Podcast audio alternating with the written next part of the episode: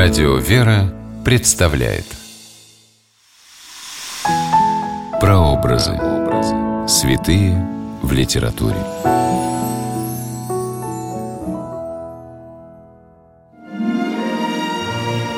Как часто встреча с человеком святой жизни полностью меняла чью-то судьбу, помогая обрести путь к вере.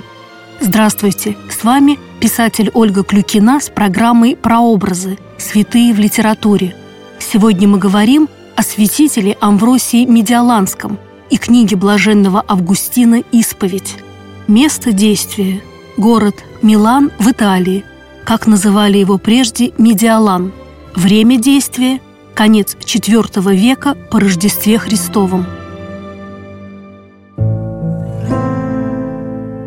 384 году Августин получил место преподавателя при императорском дворе в Медиалане. Здесь и произошла его встреча с епископом Амвросием Медиаланским. Я приехал в Медиалан к епископу Амвросию, к одному из лучших людей, известных по всему миру. Этот божий человек отечески принял меня и приветствовал мое переселение по-епископски – я сразу полюбил его. Сначала, правда, не как учителя истины, найти которую в церкви я отчаялся, но как человека ко мне благожелательного. Августина впечатлило, каким уважением и почетом епископ Амвросий пользуется в обществе. Амвросий Медиаланский был блестяще образован, сочинял стихи и церковные гимны – и в разные годы являлся духовным наставником трех императоров – Валентиниана, Грациана, а теперь и Феодосия. Августин стал приходить в церковь, чтобы послушать проповеди епископа и раскрыть для себя секрет популярности Амвросия Медиаланского. Я прилежно слушал его беседы с народом не с той целью, с какой бы следовало, а как бы присматриваясь, соответствует ли его красноречие своей славе, преувеличено ли оно похвалами или недооценено. Я с величайшим вниманием ловил его слова и беззаботно пренебрегал их содержанием. Вскоре в городе произошли события, заставившие Августина по-новому взглянуть на личность епископа Амвросия. Вдовствующая императрица Юстина была убежденной арианкой то есть являлась последовательницей ереси Ария, искажавшей православное учение.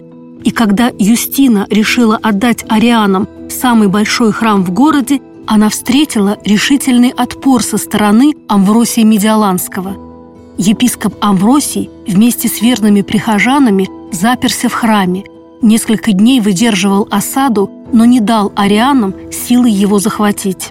Августину очень хотелось доверительно, с глазу на глаз побеседовать с епископом Амвросием, но всякий раз он стеснялся его побеспокоить. Я не мог спросить у него, о чем хотел и как хотел, потому что нас всегда разделяла толпа занятых людей, которым он помогал в их затруднениях. Часто зайдя к нему, доступ был открыт всякому, и не было обычая докладывать о приходящем я заставал его не иначе, как за тихим чтением. Долго просидев в молчании, кто осмелился бы нарушить такую глубокую сосредоточенность, я уходил, догадываясь, что он не хочет ничем отвлекаться в течение того короткого времени, которое ему удавалось среди оглушительного гамма чужих дел улучить для собственных умственных занятий. Как пишет блаженный Августин в книге «Исповедь», каждое воскресенье он слушал в церкви проповеди епископа Амвросии и имел с ним всего несколько коротких разговоров. Но и этого оказалось достаточно, чтобы Августину открылась истина христианского учения. В Медиалане блаженный Августин принял святое крещение. Впоследствии он и сам стал епископом и величайшим богословом. В своей книге «Исповедь» блаженный Августин с удивительной откровенностью описал свой трудный, извилистый путь к Богу. На ее страницах есть немало благодарных слов в адрес святителя Амвросия Медиаланского, которого Августин до конца дней считал своим духовным наставником. С вами была Ольга Клюкина. До новых встреч в авторской программе Прообразы. Святые в литературе.